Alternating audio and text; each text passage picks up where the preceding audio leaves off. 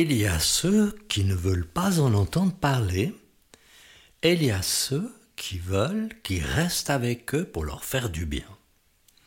Et si Jésus laissait chacun entièrement libre de sa décision? Bienvenue sur Allô la vie, le podcast qui te dit tout sur le Jésus de l'Évangile, cet Évangile qui bouleverse depuis 2000 ans des millions de vies, dont la mienne. Je m'appelle Mathieu M. Avec mes invités, je désire te communiquer l'espérance qu'on fait naître en nous, l'exemple extraordinaire de Jésus et sa passion sans limite pour les êtres humains. À toi qui rêves d'un port sûr où amarrer le bateau de ton existence, à toi qui rêves d'une nouvelle manière de vivre, ce podcast est pour toi. Réjouis-toi donc à l'écoute de Allô la vie, tout sur Jésus.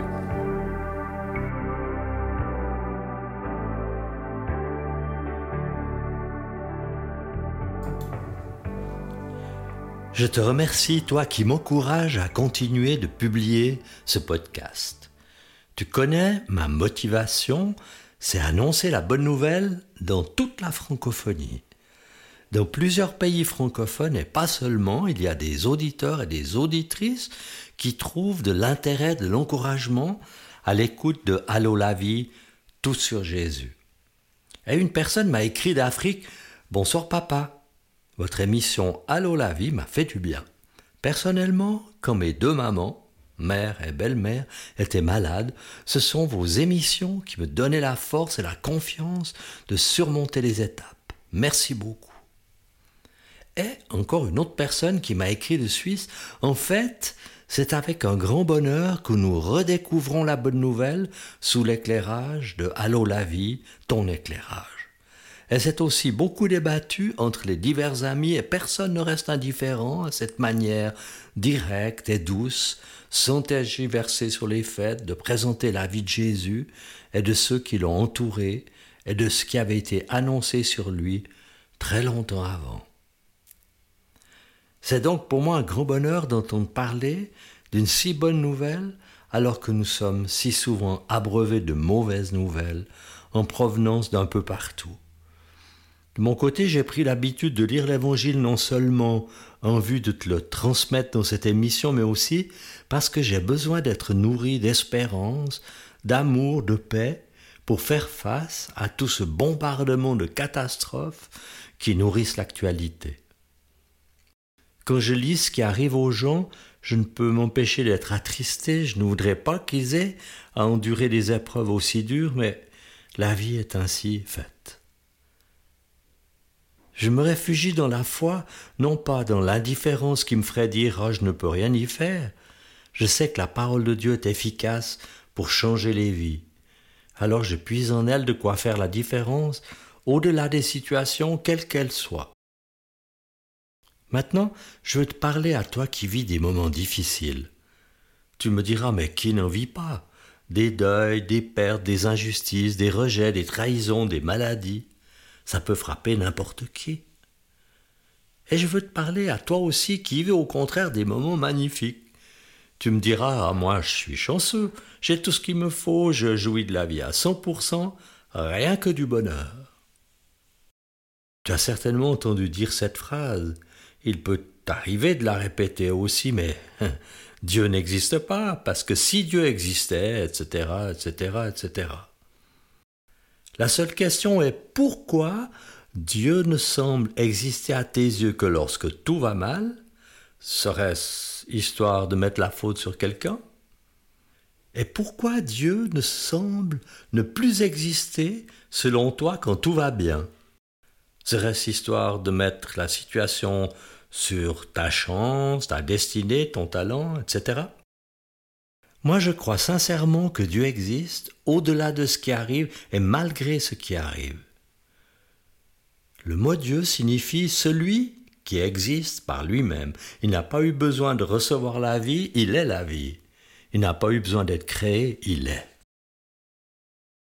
Et maintenant, dans les épisodes précédents, pour revenir à l'évangile de Luc, il nous a été précisé la mission de Jésus il nous a été raconté sa victoire contre Satan au désert, les débuts de sa mission en Galilée, ses succès, le rejet et aussi sa réputation grandissante. Rappelle-toi les paroles merveilleuses d'espérance prononcées dans sa ville de Nazareth, quand il disait Je suis loin par Dieu pour annoncer que cette prophétie est accomplie. La bonne nouvelle pour les pauvres, aux méprisés de la société, aux exploités qui n'intéressent personne. La bonne nouvelle aussi, la guérison des cœurs brisés, ceux qui restent seuls avec leur peine. La délivrance pour tous les enchaînés, les opprimés, oubliés dans leur prison. La grâce pour tous, parce que personne ne peut se vanter d'être totalement innocent. Certains pourraient penser que ce sont juste de belles paroles et rien de plus. Pourtant, dans la pratique, ce qui frappait l'auditoire de Jésus, c'était la pleine autorité avec laquelle il donnait son enseignement. Voici ce que Luc, notre cher reporter de l'Évangile, nous rapporte. Un jour de sabbat, Jésus est en train d'enseigner dans la synagogue à Capernaum. Et tout à coup, au milieu de cette assemblée, il y a un homme très excité qui se met à hurler.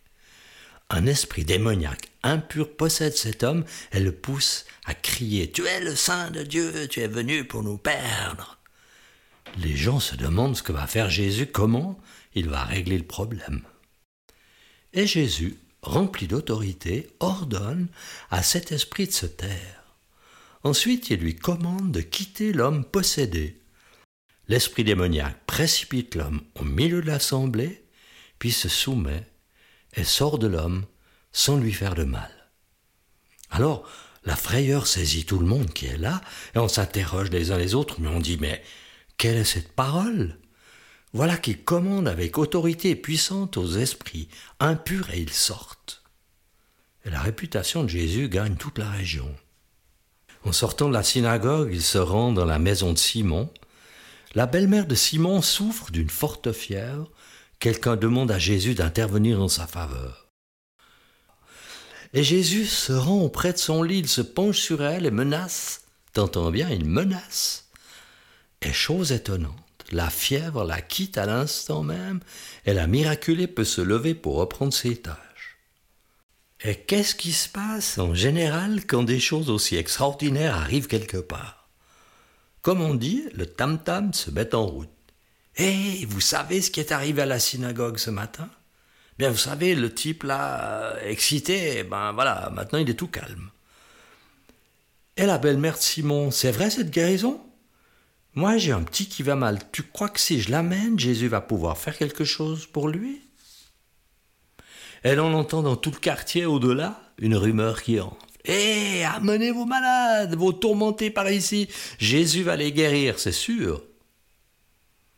Effectivement, dès le coucher du soleil, une grande foule se rassemble devant chez Simon. Des estropiés, des aveugles, des possédés, des incurables, tous attendent leur tour. Et Jésus pose ses mains sur chacun d'eux, et les guérisons s'enchaînent.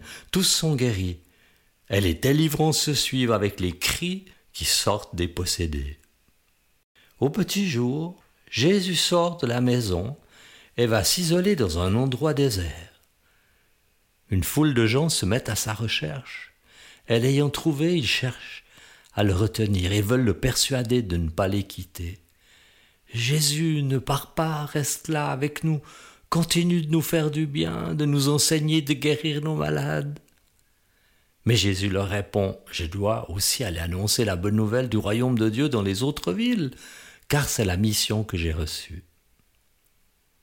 Et Jésus s'en va, prêcher dans toutes les synagogues de la Galilée.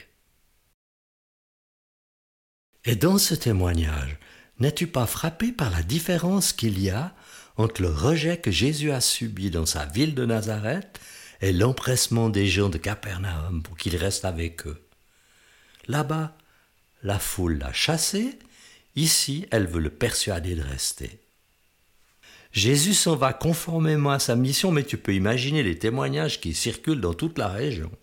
On n'en finit plus de se raconter ce qui est arrivé. Tu te rends compte, mon petit né aveugle, il me voit maintenant comme je te vois. Et tu te souviens de cette folle qui nous hurlait dessus à chaque fois qu'on l'approchait?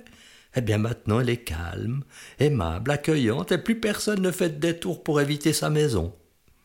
Et tu sais, j'ai entendu dire que le paralysé qui mendiait au marché, il se tient maintenant sur ses deux jambes, comme toi et moi. C'est Jésus quand même, quelle puissance. Ouais, dommage qu'il n'a pas voulu rester. Ouais, mais bon, c'est normal que les autres en profitent aussi. Et cette mission de Jésus a porté des fruits très étonnants, comme je te la raconterai encore dans les prochains épisodes. Jésus est vivant, il est toujours le même, il veut te faire du bien dans ta vie. À toi de choisir.